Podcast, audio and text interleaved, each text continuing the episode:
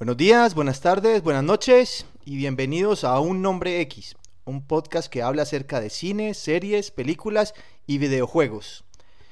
Y como siempre, nuestro compañero de viajes, el señor Mario Zambrano. ¿Qué más, Mario? ¿Cómo vas? ¿Qué más, hombre, Jorge? ¿Cómo van las cosas? Bien, compadre, bien, bien. Aquí disfrutando del calorcito de Tuluá, viejo. ¿Y vos qué? Hombre, ese calor no se disfruta, viejo. Ese calor se padece, se sufre se agoniza, pero nunca se disfruta. Al menos en mi caso, hermano. Vea, compadre. Qué, tenemos para hoy? Pues, ¿qué te ocurre para, para hablar hoy? Parce, mm, estuve recordando hace unos días que, eh, digamos, de muchísima ocupación, yo soy una persona muy ocupada. Sí, claro. Y digamos que en unos minutitos que tuve libres, eh, YouTube me sugirió unos episodios de la dimensión desconocida y rápidamente llegaron a mi recuerdo momentos muy bacanos, momentos de, de, descubrimiento de la ciencia ficción gracias a ese programa. Entonces, ¿qué tal si le dedicamos este podcast a la dimensión desconocida?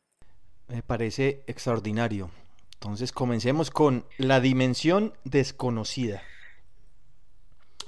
¿Qué capítulo vas a hablar? ¿Qué tenés? ¿Qué, qué pensás? ¿Qué, bueno, hermano, entonces... ya que te lo viste. Yo tengo, yo tengo en mi cabeza, antes de que continúes, tengo en mi cabeza mucho, sobre todo, del, de, la, de la temporada del 85. Aunque me vi la temporada vieja cuando recién llegó Netflix, la de los 60, 50, 60, en mi cabeza nunca se pudo borrar muchos de los capítulos del 85.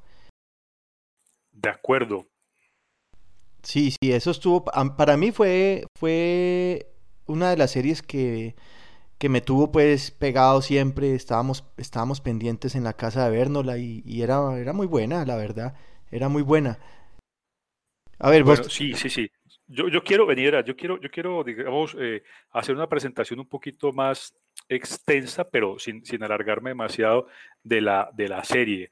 Eh, la dimensión desconocida, pues llegó a mi vida en el año 85, como bien lo decís, fecha en la que se estrenó la segunda edición, porque eh, la, dimensión desconocida tiene realmente cuatro eh, ediciones o cuatro lanzamientos diferentes. La original, la serie original, que eh, se lanzó en el año de 1959 y duró hasta el 64 y estuvo comprendido por 156 episodios. Esa es la primera edición eh, o el primer lanzamiento de la, de la Dimensión Desconocida. Obviamente ninguno de los dos estaba vivo eh, durante ese tiempo, por lo tanto nosotros ya nos conectamos con la segunda edición, que fue la que se lanzó en el 85 y duró hasta el 89. Posteriormente, en el año 2002, hubo una tercera edición muy malita eh, de una temporada y ahora en 2019, como os le decís, eh, hay una nueva edición moderna que ya va por su segunda temporada. Debo decir aquí que, que las dos primeras ediciones, 59 y 85, a mi juicio, son las ediciones que logran eh, que el público disfrute y se acerque y se sumerja en este mundo de la, de la ciencia ficción. La edición del 2002, pues ya lo dije, tuvo una sola temporada, imagínate lo malita que fue.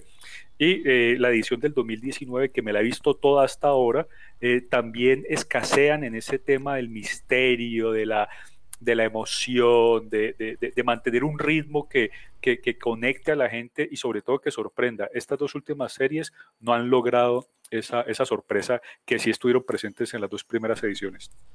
Sí, es cierto. Pues vos te acordás que eh, Twilight Zone, que es como se llama en, en Estados Unidos el programa original, y si queremos hacer una, una, traducción literal sería entonces la zona crepuscular. Exactamente. creo que decidieron ponerle dimensión desconocida. En Latinoamérica, porque, en España creo que se llamó Más allá de los límites de la realidad. Más allá de los límites. Algo así en España. Saben, saben, ellos eso, eso se, se, les gusta decorar el les gusta decorar el lenguaje, les gusta utilizar el lenguaje floripondio a los españoles. Sí, este pues la serie fue creada por un señor que se llama Rod Serling. Sí. Se la vendió a la CBS. Rod Serling era, era un tipo que escribía, creo que historias de, ficción en, los, en, los, cuadernillos, en las revistas, en, en, en los libros especializados de, de, la ciencia ficción de su época, con relativo éxito, pero pues Twilight Zone fue lo que lo hizo él pues volver mucho más famoso. Lo que lo catapultó a la fama. Sí, algo parecido con lo que, a lo que hizo Philip K. Dick, eh, que también editó muchos cuenticos y algunas obras importantes. Ya vamos a hablar de este señor Philip K. Dick, porque entre otras es el autor de una, de una historia muy buena que se llama eh, Los androides sueñan con ovejas eléctricas. Sí, señor que hoy por hoy, que mejor dicho, que, aunque es una serie, de los, un libro de los 60, en el 82 fue adaptada para la pantalla grande en la forma de Blade Runner, sí. protagonizada por Harrison Ford. De, esta serie se van a desprender muchos temas que, hemos visto en películas y en algunas series de televisión, pero eso lo vamos a hablar más adelante. Yo creo que lo, mejor es, es comenzar con eh, el episodio que vos querés contarnos, el primer episodio de la, de la primera temporada sería, ¿no? Sí, sí, correcto. Como te dije entonces, eh, de manera un poco casual, eh, me reconecté hace un par de años con, con, con, esta serie y decidí profundizar sobre ella. De nuevo, reitero, porque, porque recuerdo con, mucha, con mucho cariño el impacto que me causó eh, eh, ver estos capítulos que, que, tenían unos contenidos de ciencia ficción realmente sorprendentes, sí, muy, muy, muy, muy, bacanos.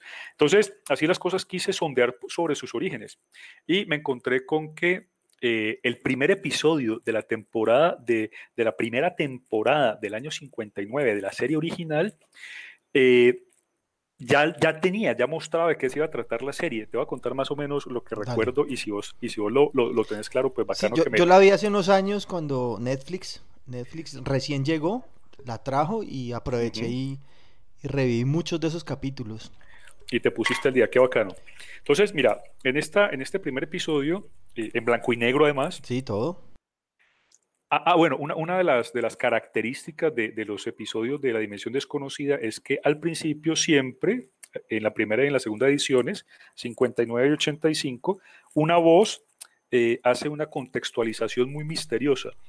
Desde las profundidades de la psique humana, una, una, cosa muy interesante. La famosa narración de apertura la famosa narración de apertura y es la misma voz que, que, que, cierra el episodio, es decir, inicia, hace la apertura del episodio y también lo cierra y más o menos cuenta eh, o, restituye pues eh, cuál fue el drama por el que acaba de pasar el protagonista y, y, todo esto lo enmarca dentro de los confines de la dimensión desconocida. Una voz muy misteriosa como la que, como la que Germán García y García, creo, eh, le ponía a sus... Ese era Otto Greifestein el que daba la... Era Otto, ah, Otto, Otto el, El finadito, el finadito. El finadito. Qué bueno. Bueno, entonces en este...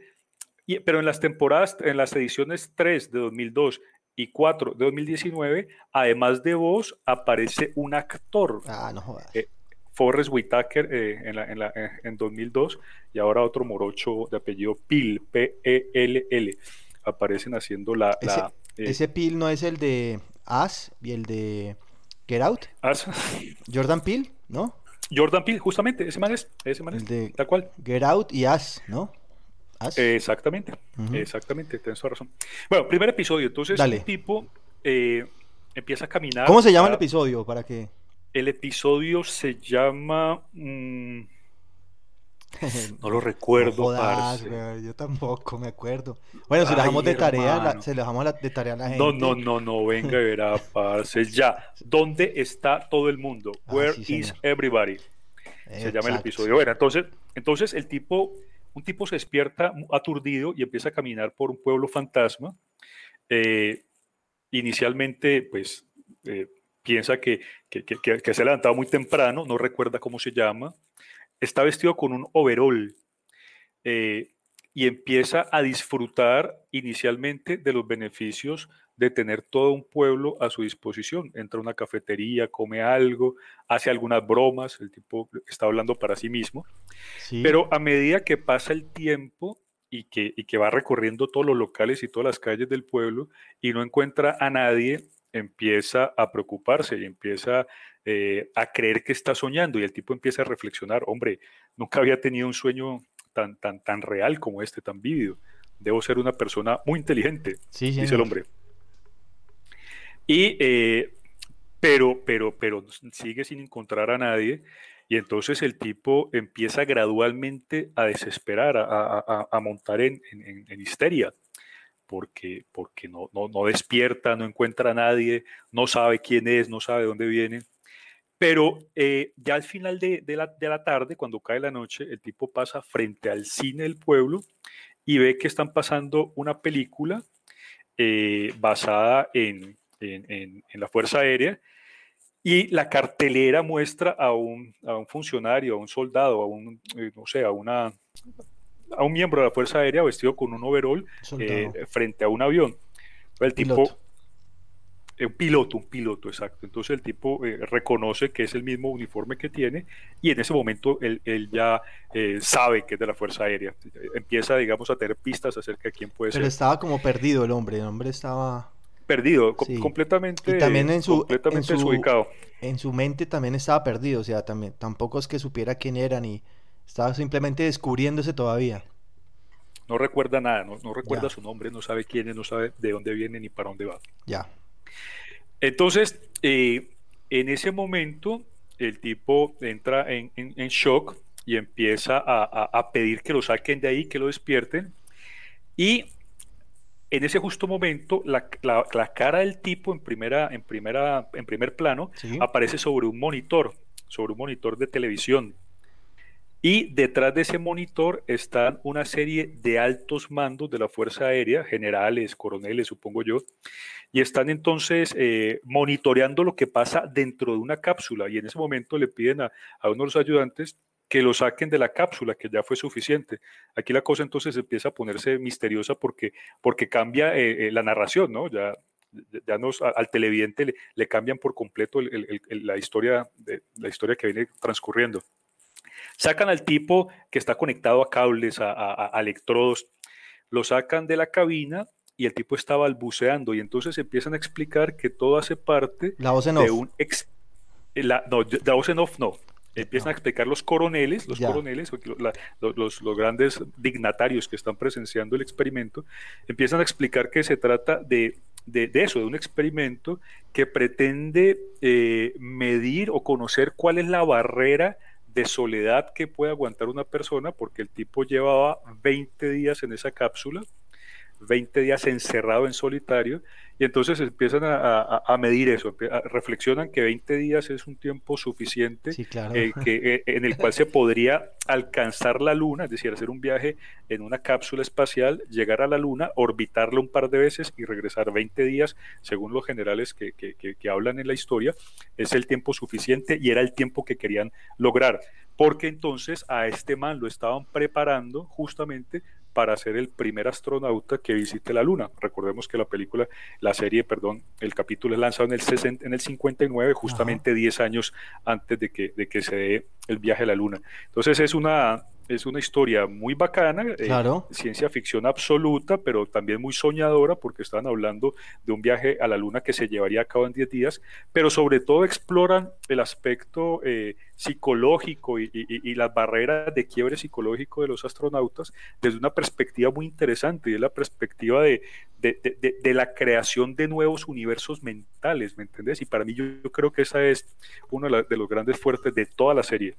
Es cierto, es cierto. Sí, sí me acuerdo del capítulo, por supuesto que sí. Obviamente no con tanto detalle como vos, pero sí, me acuerdo. Me acuerdo que él entra a un bar y él trata de llamar, de hacer unas llamadas a cualquier lado porque había un, teléfono ahí. Y nada, pues obviamente no sale, no contesta nadie y él, anda por todo lado y no ve a nadie. Creo que hasta se monta en un jeep del ejército y da vueltas por un parque. Algo así. No recuerdo si se monta en un jeep, pero el tipo, pues sin nada que hacer, empieza a, flirtear con un maniquí. Eh, que, que, que, estaba justamente dentro del jeep y que parecía de utilería, parecía estar ahí puesta a propósito. Entonces, inicialmente uno, uno cree eso, uno cree que, que todo el escenario lo ha dispuesto alguien más para, para llevar a cabo algún experimento con este man. Sí, yo me imaginaba. Pero, finalmente todo es una construcción de su propia imaginación. Claro, más yo me imaginaba que estaba como dentro de una maqueta, era lo que yo me imaginaba, pero era era lo que estaba pensando, sí, eh, como si una simulación, exacto. Bueno, ya que usted arrancó con el primer capítulo de, la serie, el primer capítulo del mundo mundial, eh, yo voy a arrancar con el primer capítulo del 85. Nada más ni ah, nada menos. el primer capítulo. dinámica, me gusta. El primer capítulo 85 eh, se llamó El Día de la Ruptura, que en inglés se llamó Chatter Day, o algo así. Eh, esto tenía como, como protagonista al señor Bruce Willis. No sé si lo conoces, lo has escuchado, lo has visto en algunas películas. Eh, creo que lo mencionamos en un podcast anterior. Sí, claro, No, voy a, el señor Bruce Willis. Voy a decir que no conozco al maestro, al maestro Bruce Willis. Espérate que me puse de pie para rendir un homenaje. Eso está bien. A, Su, a, su, sagrada figura. Cantemos el himno de Bruce Willis. y, eh, lo, compusieron, lo compusieron Demi Moore y Aston Kutcher. Ambos, mientras hacían el amor. Ambos lo compusieron. En un armario y él dormía. y él dormía. sí. Eh, porque, al parecer tiene un sueño muy pesado. Este sí, claro, no, estaba soñando que estaba eh, adentro de como una especie de... De la dimensión desconocida. Sí, exacto. El, capítulo fue dirigido por, por Wes Craven, nada más ni nada menos, parece. Eso fue... Actorazo. No, Wes Craven. Directorazo, directorazo Wes Craven, directorazo. Director. El que, no, el, que, el que no le suene de nada a Wes Craven, simplemente recordar toda la serie de las películas ochenteras de La pesadilla en la calle Elm. Solamente con que recuerden a Freddy Krueger es suficiente para, para ah. homenajear a Wes Craven. También tiene, obviamente, arranca con su narración de apertura, que, la tengo acá, por, por favor, la tengo acá. Dice, algunos presionan por los que necesitan, algunos presionan por lo que quieren. Algunas personas como Peter J. Nolbins simplemente presionan. Si lo hacen con la suficiente fuerza y el tiempo suficiente, algo podría retroceder desde la dimensión desconocida. Y ahí arranca, viejo. ¿De qué se trata? El viejo Peter... El viejo Peter J. Nolbins, es Bruce Willis, el hombrecito le dice al barman que le preste el teléfono que hace una llamada a X persona y se equivoca de número y marca al número de la casa. Cuando levantan el teléfono, dice, aló, aló, ¿con quién hablo? Con Peter J. Novins. Pues está hablando él con él. Y ahí comienza no jodas. Un, monólogo, parce. Es un monólogo de media hora de entre Bruce Willis Qué susto, parce, llamar, ya, Qué susto, parce, llamarme al celular y, que me conteste yo mismo, parce. Qué susto. Contame que está interesante. Sí, se te está dañando el columpio. Eh, mira, tenés que echarle aceitico al columpio, weón. Eh, eh, sí, tengo, tengo, tengo, en mi casa un columpio del amor y, está un poco oxidado, falta de uso. Esta pandemia no me ha tratado mal, no me ha tratado bien. Oiga, oiga. Entonces, Deje pegarle al gato. Estoy tratando de, de, recuperar mis juguetes sexuales. Bueno, la trama, la trama Estoy tratando de recuperar mis juguetes sexuales. Exacto. La trama se divide en, en, en seis días. Son seis días que pasa el viejo, el viejo Peter J eh, hablando por teléfono con el, con el, con su alter ego, ¿no? Al principio, alter ego, ajá, correcto. El hombre no, al principio no se cree, no le cree, él dice, no, que voy a ir por vos, que no sé qué, pero el man dice, no vengas acá porque dos cuerpos no pueden, mm, un cuerpo, dos cuerpos no pueden eh, ocupar el mismo espacio. Y comienzan así como una especie de, de pelea filosófica entre ellos dos por teléfono. Pues al día siguiente, después de que, de que pasa eso, al hombre le da rabia y coge el que estaba en el bar y se va derechito al banco y saca todo su dinero y se va a, un hotel. Y le dice, parce, estoy en un hotel eh, y usted lo va a poner a aguantar hambre para que usted se vaya. Y llama a todas las tiendas de comestibles, a todas las cosas. Dice, yo soy Peter J. Y, y yo no quiero nada de ustedes, ustedes son lo peor, que no sé qué, simplemente para que no, no vayan. No me molesten, déjenme, déjenme morir de inanición. El hombre, el hombre, el otro se ríe, le dice, no, tranquilo, fresco. Yo lo único que te digo es que, pues también peleaste con tu mamá, también peleaste con tu, con tu esposa, también o sea, lo, puso a pelear con todo el mundo. Y ahí termina. Él dice, no, ¿cómo así? ¿Cómo me va a robar a mi mamá? Y pelean y, y cuelga el viejo.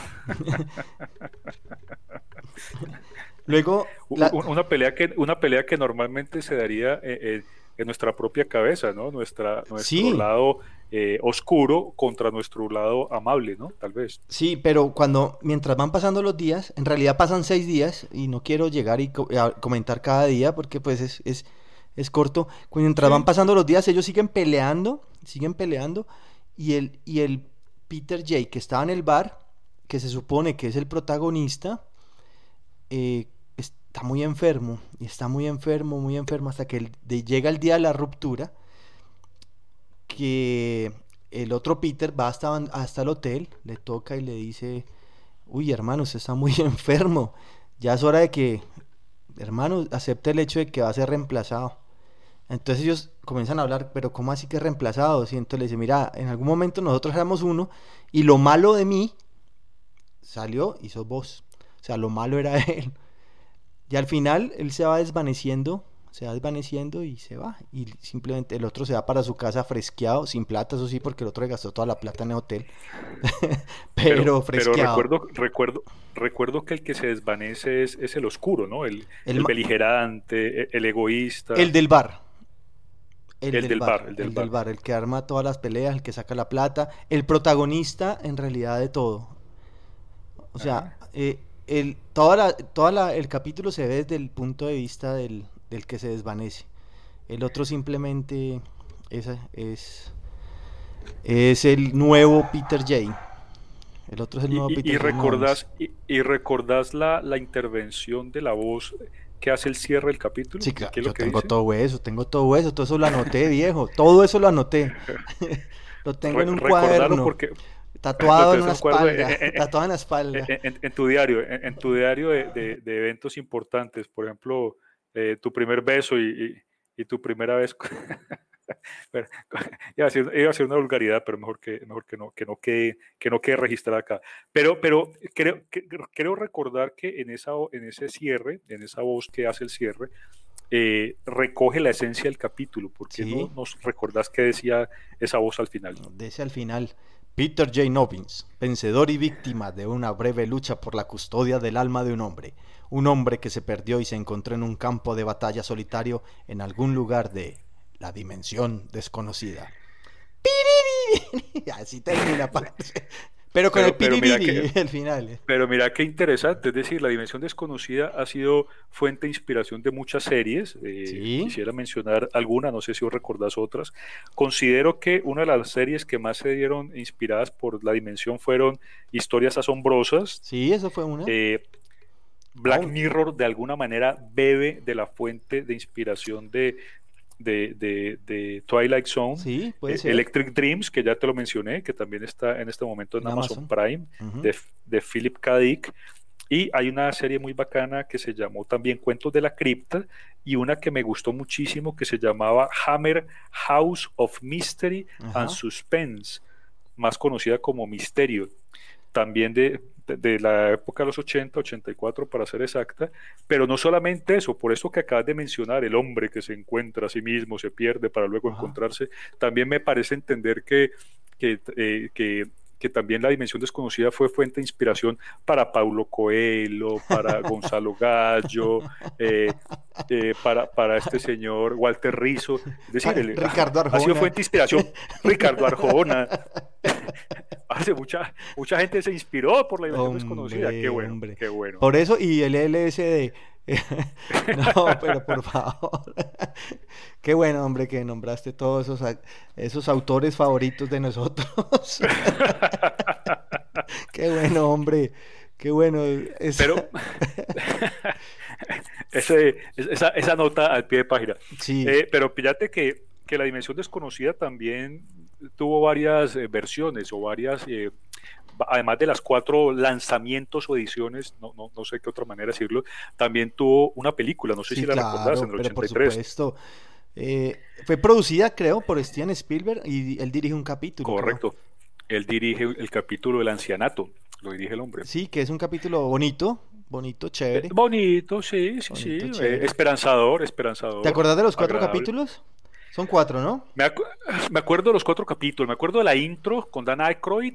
Eh, a Dan Aykroyd lo recoge, está, está al borde de una carretera, lo recoge eh, un tipo en un carro.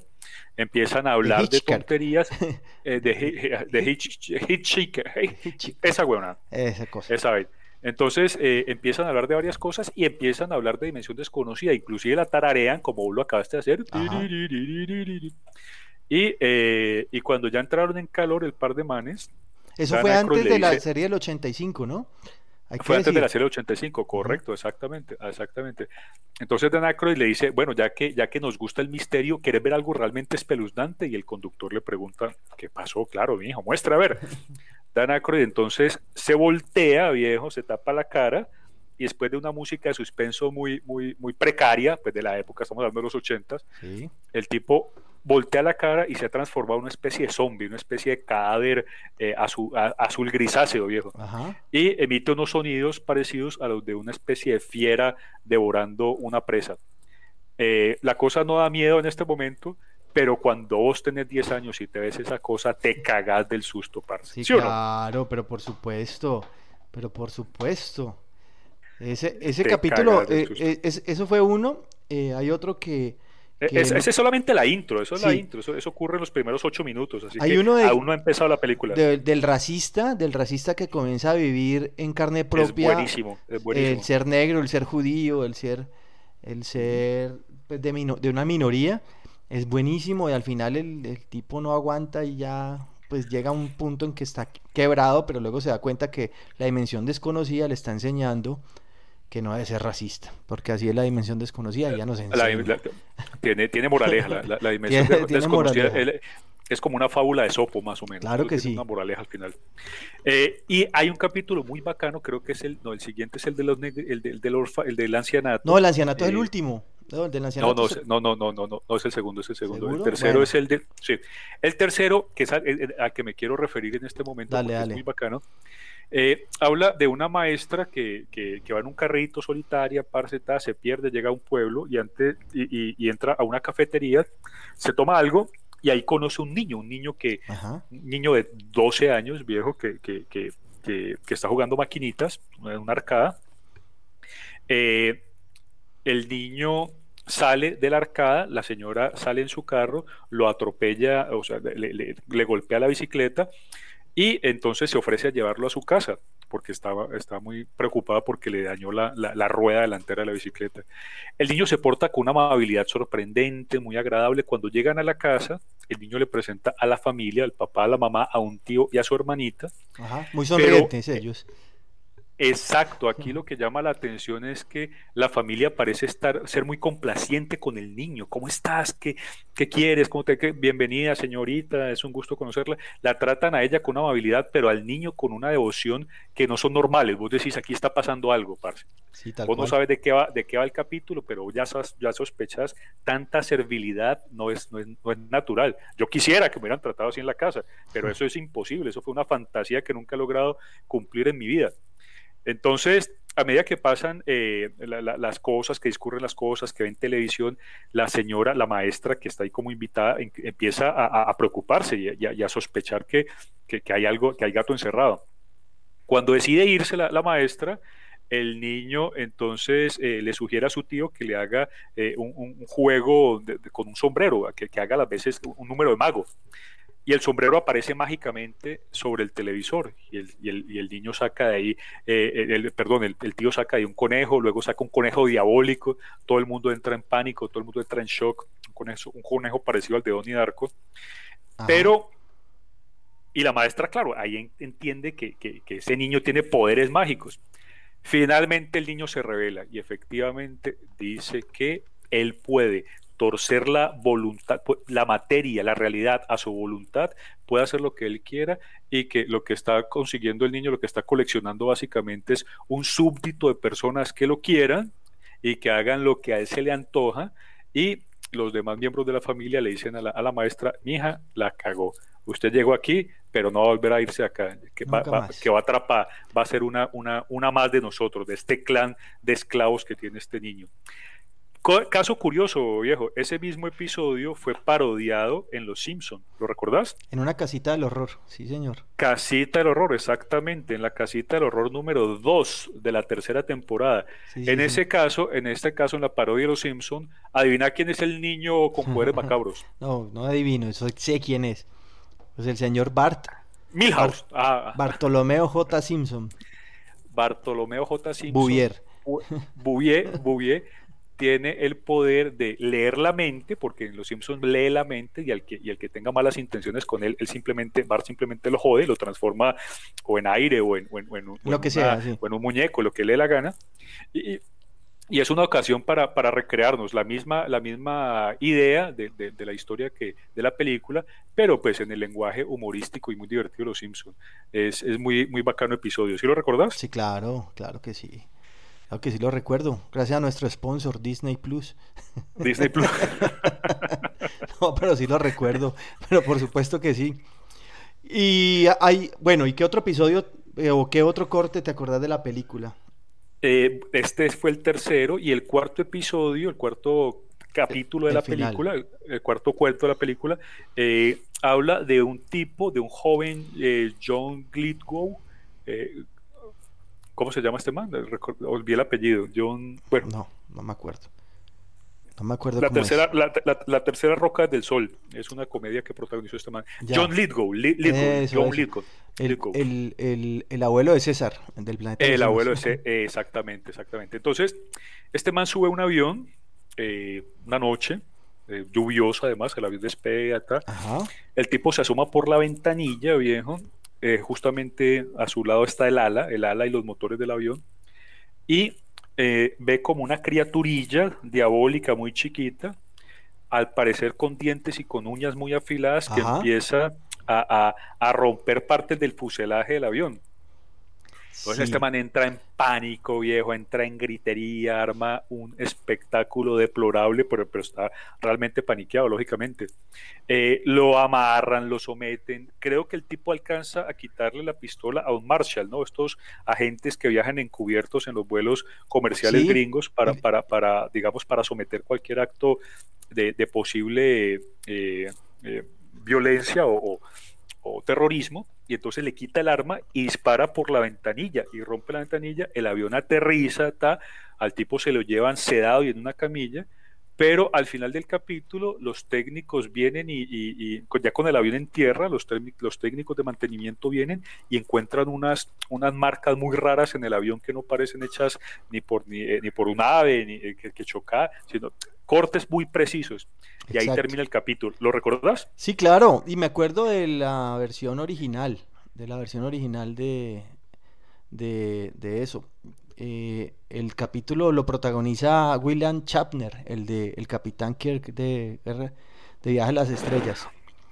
O sea, si hablas del capítulo original, tiene que ser entonces de la temporada 59-64. Sí, exactamente, exactamente. Y, y, el capítulo es exactamente igual, exactamente la misma, la misma temática. Sí, sí, sí, es, es igual. Eh, es igualito, exactamente igual. El capítulo es exactamente lo mismo. La única diferencia es, es en blanco y negro y el avión es con hélices. Por supuesto. Y el monstruo, el monstruo es una cosa gigantesca, pues, porque es un hombre disfrazado. Eso es lo único. sí, claro, nunca, nunca encontraron en los 50 otra forma de hacer películas de ciencia ficción que no fuera disfrazar un hombre de robot, de zombie, de, de, lo que sea, incluso de mosca, ¿no? ¿Te acuerdas de la mosca? En fin, luego hablamos de eso. Eso, luego hablamos de eso. Eh, pero, pero es que claro, es que la película, la película no, no creó ningún episodio nuevo, lo que hizo fue remasterizar o reactuar eh, episodios que, ya habían sido transmitidos. No, no, no, no, el, del racismo es nuevo. No, el del racismo es nuevo. Ah, bueno. No, no, no, el del racismo es nuevo. No, ese, ese lo cogieron porque, porque querían hacer un homenaje pues a lo, anterior. Además que fue un capítulo que fue, que fue buenísimo. Vos sabes que hasta en Los Simpsons también tuvo, también tuvo su, su vuelta en Los Simpsons fue muy bueno porque es uno de los que es, es el, el, que más moraleja tiene. Para mí es el que más moraleja tiene.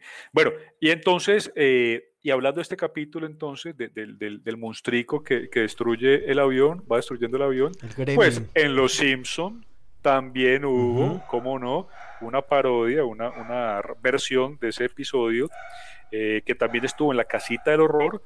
Eh, 34. Pero a esta, esta, esta vez en la, en la número 4, es decir, de la quinta temporada. La casita del horror siempre ha estado a partir, empezó a partir de la segunda temporada de Los Simpsons, por eso la primera ocurre en la segunda temporada y así sucesivamente.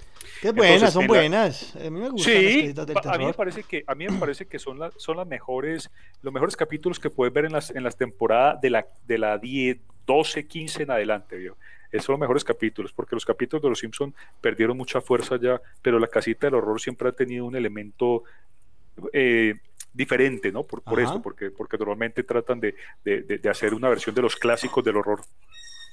Y entonces en esta, en esta versión, pues lógicamente, como no podía ser de otra manera, el protagonista es, ¿te imaginarás quién? Sí, Bartolomeo J. Simpson. ¿Cómo no? ¿Cómo no?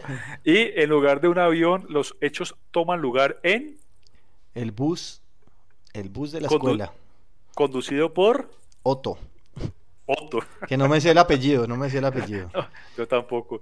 y el monstruico entonces, el monstruico entonces aparece por la ventanilla donde está Bart y empieza a, romper el bus, empieza a quitarle, a quitarle, los pernos a las llantas. las tuercas, las tuercas a la rueda, a la llanta, exactamente. Y, bueno, pues como pasa siempre en los Simpsons, no ocurre nada diferente porque Bart despierta o alguien despierta en un grito y todo ha sido un sueño. No, no, no, señor, no, señor. Oiga, usted sí que es bueno para la memoria, ¿no?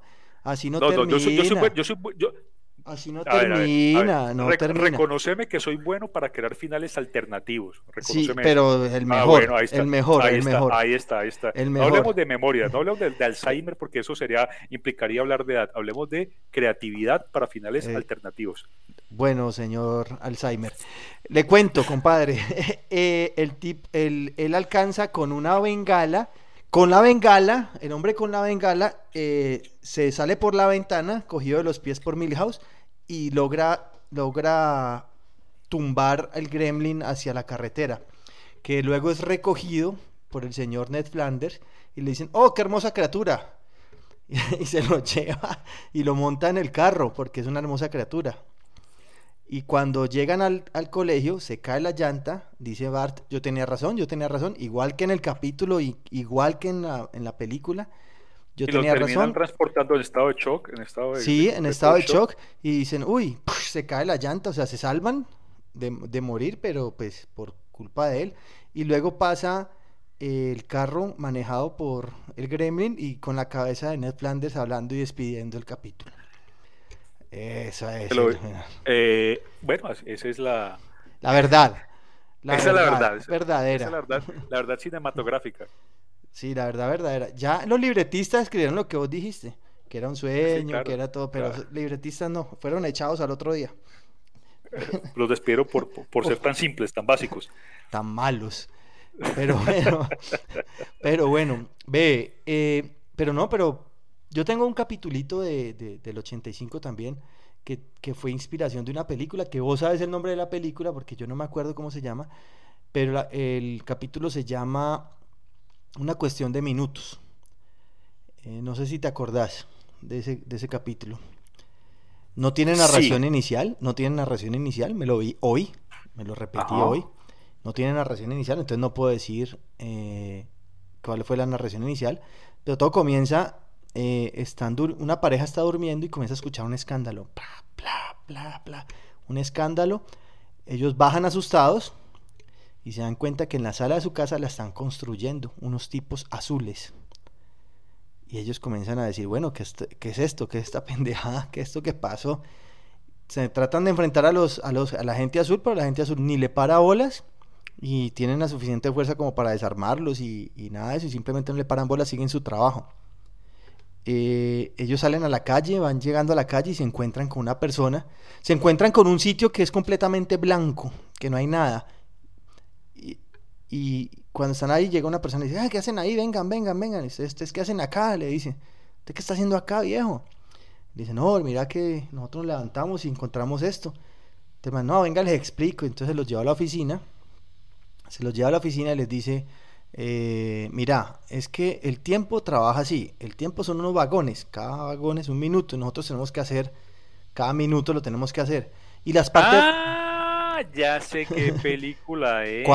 ¿Qué película? ¿Qué película? ¿Qué película? Esta, esa es la película de Matt Damon llamada The Adjustment Bureau, el Buró del Ajuste o el Buró del Tiempo. Creo que es Emily Blunt también. Emily Blunt, mamacita, aparece ahí. Claro, esa es. Ya, ya, ahora que escribiste, pues que, profundizaste un poquito más. Es exactamente el mismo tema, ¿no? Es el mismo Qué bacano, parce, qué bacano que capitulitos de 20 minutos, porque duraban 20, 22 minutos, sí, para luego una película. En Exactamente. En realidad este capítulo pues, eh, dura 16 minutos, me imagino yo que son fue... Son muy cortos, son muy cortos. Sí, dura 16 minutos porque me imagino yo que eran tres o cuatro historias en un solo capítulo de una hora. Mm, y mira que eh, pues los tipos tratan de huir de ahí y al final logran huir quedándose quietos esperando a que, a que llegue el tiempo real y quedan en su tiempo real y quedan felices para siempre, sabiendo que el tiempo lo están haciendo. Muy bacano, muy bacano, muy bacano. Y, y, otro mérito de estas, de estas dos primeras ediciones es eso, es que en 20 minutos máximo logran darle sentido a todo un cuento y contar toda una historia coherente, completa, sensata, aunque, aunque algunas veces muy loca. Sí. Eh, y ahora, y ahora se está tomando el doble, parece 40, 45 minutos y no lo logran, no logran profundizar tanto. Qué bacano. ¿Vos te acordás? Eso es un, gran, eso es un gran mérito, esos, sí, claro. esos episodios. Como me lo vi esta mañana, le voy a contar qué era lo que decía en la narración final. Con mi voz. Tiempo. Una práctica ficción para explicar por qué no todo sucede de una vez. O tal vez somos la ficción, moviéndonos minuto a minuto, a través de la dimensión, la dimensión desconocida.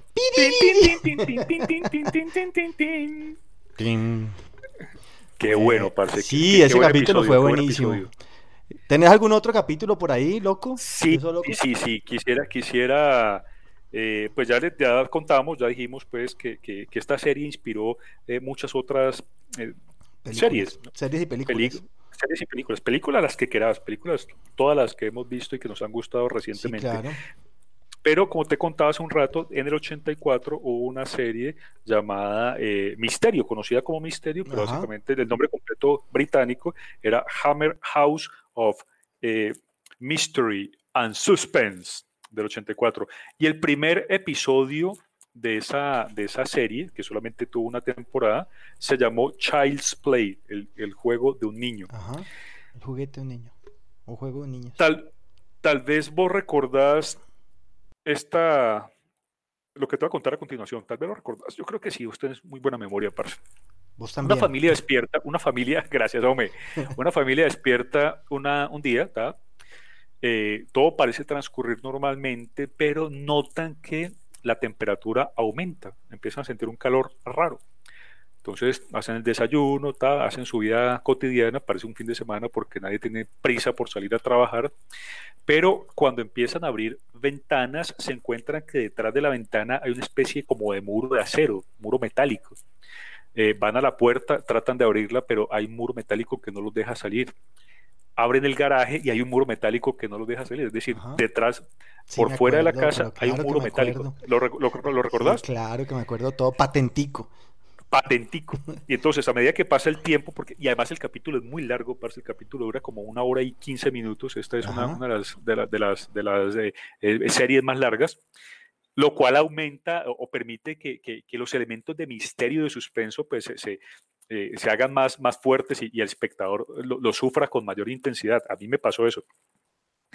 Entonces, a medida que aumentando la tensión, el calor, porque empiezan a sudar, la ropa se les pone eh, transparente a los protagonistas por el, por el, por el bojado, empiezan a, tratar medidas desesperadas. Creo recordar que el, el, el papá eh, saca el carro a toda carrera, a, toda velocidad por el garaje para decir rompe esa pared, pero no lo logra. Se rompe él, sí, yo me acuerdo. Se rompe el carro, daña el carro porque la pared no, no, no, no, no, no, cede, el muro de, metal no cede.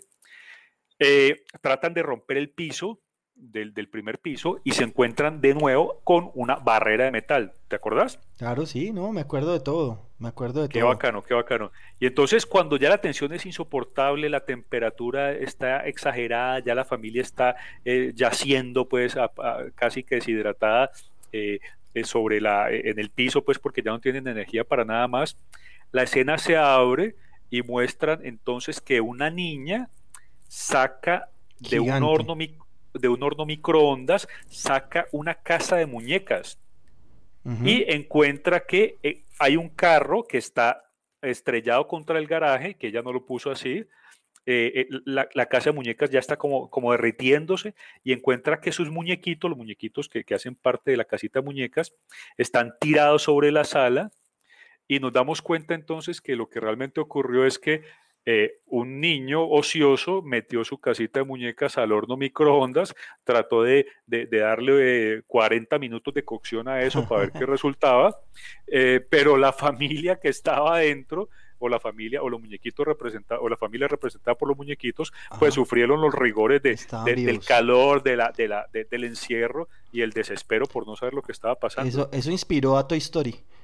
Eso, por supuesto, por supuesto. Pero esto, pero este fue un episodio que yo lo recuerdo, hermano. Sí, claro, con una, con una alucinación mental impresionante. Yo me mantuve agarrado al borde de la silla durante todo el episodio. Y mirando la ventana que no, que no, te la fuera a poner una placa de acero. claro, claro, por sí. Bueno, y yo creo que ya para terminar, porque hemos hablado ya casi una hora, parce. Nos hemos dado garra hoy. Nos hemos dado garra hoy, sí, Pero chévere, chévere. Tengo el último capítulo que para mí tal vez fue el, el mejor de los mejores de la Dimensión Desconocida del 85 fue el capítulo número 16, 16B, porque estuvo en el 16, fue el segundo, el, el, segundo segmento de los, de los capítulos, porque el primero fue uno de que el diablo se le aparece a un profesor de física y el profesor, bueno, en fin, después le cuento. Este se llama eh, Para ver al hombre invisible. Es una historia, eh, es, un, es en un mundo en el futuro. Eh, las condenas no son como las de ahora. Y el tipo es condenado a ser invisible socialmente. Y le ponen un punto en la frente y nadie, absolutamente nadie puede hablar con él ni, ni interactuar con él. Pero, pero déjame yo, yo hago aquí una, una pequeñísima intervención. Dale. Es, es, es, condenado a eso, pero se lo acusa de qué, viejo? De vanidad, de, arrogancia, de, prepotencia, ¿sí o qué? Exactamente, no, son, no son crímenes, de, digamos, eh, condenables. Pues, como que los crímenes como que los crímenes han, han evolucionado, como que ya el mundo está, eh, eh, está como mejor. Entonces ya te, ya, te regañan por ser un ser humano diferente.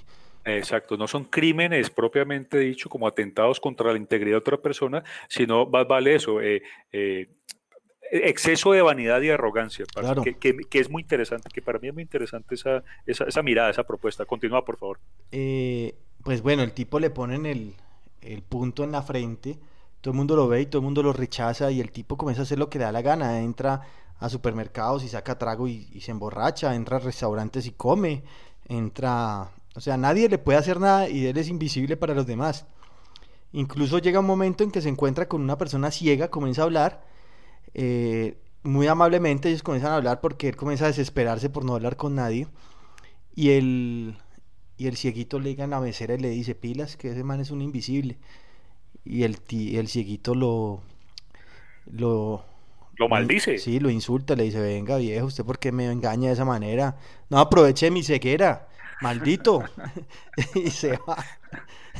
y, se va, sin comer. y se va sin comer.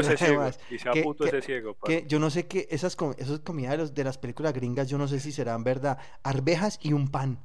O sea, no eso ni siquiera aquí, aquí en, nuestro país pobre, ni siquiera se ve eso. Arvejas y un pan. Y el tipo... No, yo no entiendo. Uno, le mete al menos una salchipapa a eso. No, pero ¿por qué, ¿por qué diablos son obesos en Estados Unidos y comen arvejas y pan? O sea, ¿de dónde van a engordar?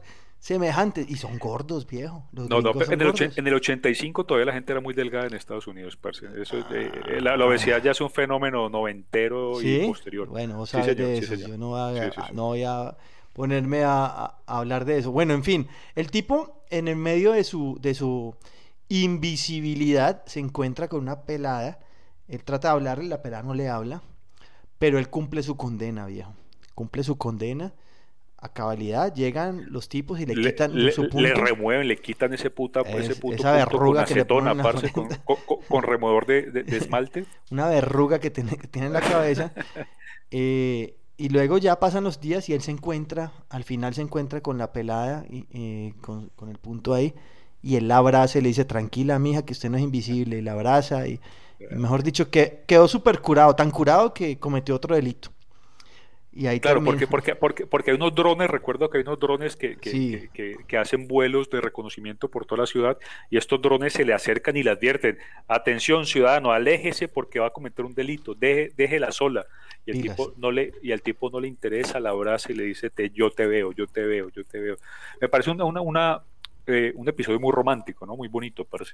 Muy emotivo, quiero no, No, y además interesantísimo, o sea, en realidad interesantísimo. Tener tener una, o sea, una visión de un mundo utópico, digamos así, porque es utópico, eh, donde el mayor crimen es ser indiferente, o sea, es una cosa de locos, Buenísimo, buenísimo. Eh, pero, pero, pero, a mí, pero para mí también es una invitación como a la, como a la reconciliación, como al perdón, como a la, ¿sí me entendés? sí, sí, sí, claro, claro, claro a, la convivencia respetuosa y, cariñosa, parce.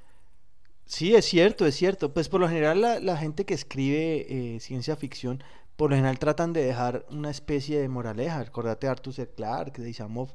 Ellos trataban de, de, dejar algo, ¿no? De decir, bueno, mire, si nosotros hacemos esto, vamos a llegar a tal lado. Y qué pilas. Y a la final, pues, pues estamos yendo en caída libre. Eso sí no. En caída libre, No hay nada, nada que hacer. Nada que hacer. Mencionaste, mencionaste dos autores muy, muy grandes, parce, para mí, Arthur C. Clarke y e Isaac Asimov. Eh, ambos han, han, contribuido muchísimo al, al, tema, al género de la ciencia ficción. Sí. Y, y, y, hay libros muy cortitos, hay, hay cuentos, muy cortitos de, Isaac Asimov, de, de, de, una hoja, hoja y media, dos hojas. Haznos estúpidos, es uno de mis favoritos, parce. Eh, sí.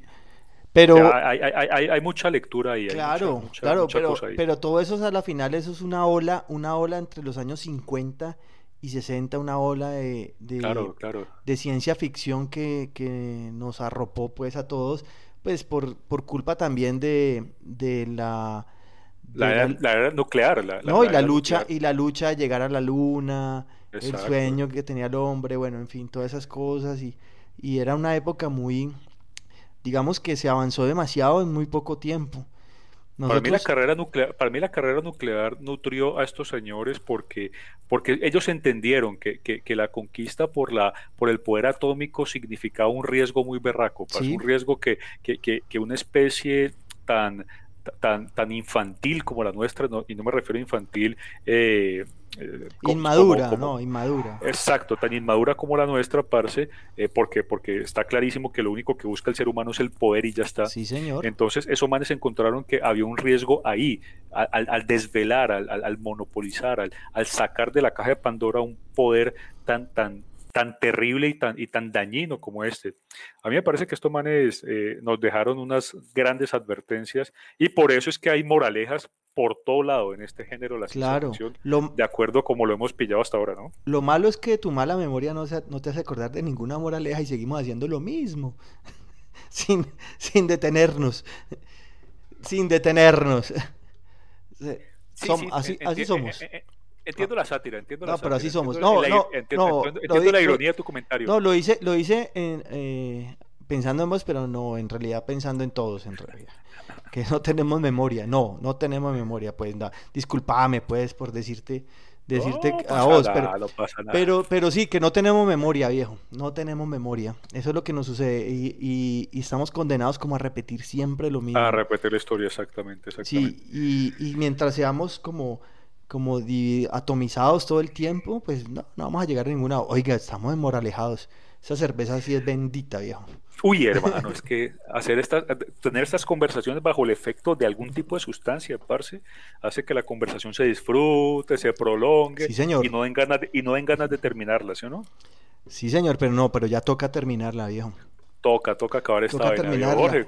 Sí, estuvo buena, estuvo bueno esto, la mención desconocida, nostálgica, eh, no nos adentramos reflexiva también. reflexiva reflexiva porque esto esto me ha puesto a pensar a mí desde, que tengo eso 11 12 años de edad. Sí porque a los 6 años que fue anteayer no no pero, sí, cuando había el gato cósmico. ya pensaba en otras cosas, lógicamente. Pero, pero, sí. Ya, en los 80 eh, mi, mi, interés por y mi, y mi, percepción de la vida era diferente, lógicamente. Bueno, yo quiero, yo sí quiero, antes de, de que terminemos, agradecerle a todas las personas que nos escuchan, a pesar de todo, a pesar de nosotros ser tan, tan pesados y tan... Eh, y tanto, no, pero hablando en serio, sí, no, qué bueno que la gente nos, nos, está escuchando, me estoy dando cuenta que hemos llegado a muchas partes que ni siquiera me imaginaba y estoy muy agradecido por eso.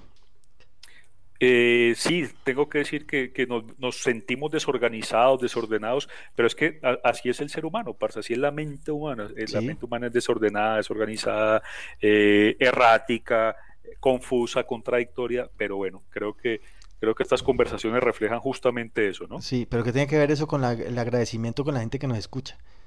No, pues que dijiste, que dijiste que, que, gracias porque os escuchan a pesar de ser tan, tan desorganizados. tan desorganizados. Entonces, lo que acabo de decir se inserta ahí, en ese ah, espacio en blanco que dejaste. Lo, lo cortaré y lo pongo ahí, lo corto y lo pongo ahí y luego lo devuelvo, ah, listo. editalo como te parezca mejor. No, mentira, esto así, así como está crudo. Esto siempre va crudo. Y no, no se olviden eh, seguirnos en facebook.com slash un nombre X. Ahí estamos. Eh, Ve, Jorge, no, no, manejo, no manejo las plataformas, pero eh, en los comentarios o en la, la, gente que nos escucha tiene la posibilidad de sugerirnos, de, de, interactuar con nosotros y de, proponer, de proponernos temas. Ah, bueno. Sí, ahí en Facebook, ahí en Facebook. Eh, estamos preparando. Entonces, invitación para que nos inviten, para, para, que nos para que, para, que nos, nos propongan. Nos sigan y invitación para que nos propongan, exacto. Primero que nos sigan. Estamos pendientes de ustedes. Eh, mándenos de qué quisieran que habláramos. Eh, la próxima semana miraremos a ver qué nos ocurre. Como siempre, hemos estado muy nostálgicos todos estos días, pero ya vamos a llegar a algo más actual también más actual, sí, sí, sí. Yo creo, yo creo que hay una, sorpresa para dentro de unos 15 días. Más o menos, sí, pero no vamos a decir nada todavía. exacto, no digamos nada. De pronto dentro de 8 días lo decimos, pero de pronto. y, depende de cómo se comportan los patrocinadores, ¿no? sí, claro. Que me, llegue, que me llegue la caja de cosméticos Avon acá, no me ha llegado nada. Eso, que, que llegue, por favor. Eh, un saludo muy especial a Funeraria y Zapatería eh, el rincón de José Ever, donde que nos patrocina, ubicado en la esquina de la calle Sarmiento. Y, que son funeraria y zapatería. Sí, claro. Eso, ¿no? Sí, no, pero Confeccionan ataúdes y te, y te, pone. ¿A quién entierran con zapatos, viejo? Imagínate todos los zapatos que deben tener. Puros crocs, parce. Puro sebacol. No, ¿a quién entierran con zapatos? Usted, usted siempre le abren la, la, caja, viejo, y le muestran en la cara. ¿no? Esos zapatos se pierden, viejo, eso se vende. eso se vende. de la cintura para abajo va beringo uno, para que te Hombre, que era calzoncillo. No, nada, se le ponen un costal, viejo. un costal, si acaso, parce. Y eso si acaso. No, eso como por pudor. Por pudor. Porque, yo creo que el costal tampoco es que, le guste mucho a los gusanos comérselo, porque ya es, material seco, fibra seca. yo creo que eso, va a venir. Eso va a Paremos nuestro humor negro aquí, dejemos aquí ya, despidámonos de verdad. Muchas gracias a todos por escucharnos, a todos por escucharnos. Eh, seguimos acá. Nos, veremos en la próxima. El próximo viernes. Muchas gracias y hasta luego. Chao.